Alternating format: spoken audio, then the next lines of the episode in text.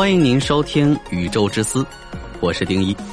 请跟我登上宇宙之思号星际飞船，让我们一同去探索神秘的宇宙吧。准备发射，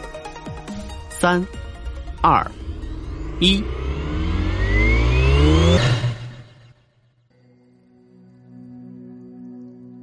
探索人类和地球在宇宙中的位置，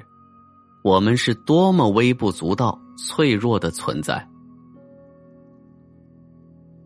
普朗克卫星用了四年时间走遍了天空，收集了宇宙间最古老的光线。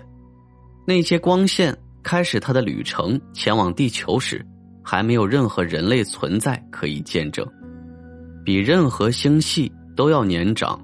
比任何恒星都要老，它们是宇宙微波背景辐射，它们是在大爆炸三十八万年后被释放，然后开始旅行。自此以后的整个宇宙，几乎是整个宇宙的历史，也是大爆炸的落日余晖。在那个最初时刻，宇宙曾是热烫混浊的电浆火球，随着逐渐冷却，第一批原子形成了。第一道光自在的漫游在宇宙之中，光线显示在微小的温度差异里，那是我们最初起源的故事。在宇宙只有三十八万岁的时候，那些辐射温度中的微小变化和密度微小变化的一致性是极其重要的，因为那是星系的种子，没有那些细微的密度变化，就不会有任何东西能让物质靠近贴合。我们也就不会存在，所以，那就是我们在时间和空间中的位置。大爆炸开始后的一百三十七年，距离银河系中心两千六百光年，在一颗岩石星球上绕着一颗黄色主序星。从五百年前，人类真正开始探索我们的地球和太阳系，我们一路走来，旅行到了太阳系的边缘。我们了解到有无数的星系，捕捉到了宇宙中最古老的光线，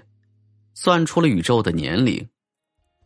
而这么做的同时，我们发现了我们的地球只是一颗行星，一颗绕着数千亿颗恒星运转的行星，身在一个漂浮在数亿万个星系中的一个普通行星，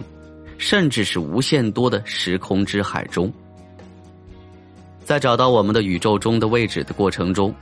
我们已经意识到，我们是多么微不足道、多么脆弱的存在。但我们也是微不足道中最光荣的登场，因为在智能无畏无惧的向上攀升中，我们的物理降级是不可避免的结果。从众神的木偶到成为那最罕见、最珍贵的一个科技文明，在宇宙中的任何地方。我们是唯一知道的有能力找到在大自然中真实位置的物种，而那就是我们最伟大的成就。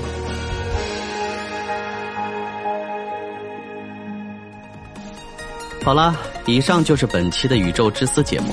我是丁一，喜欢的话点击订阅不迷路。宇宙之思，让您了解更多的宇宙知识。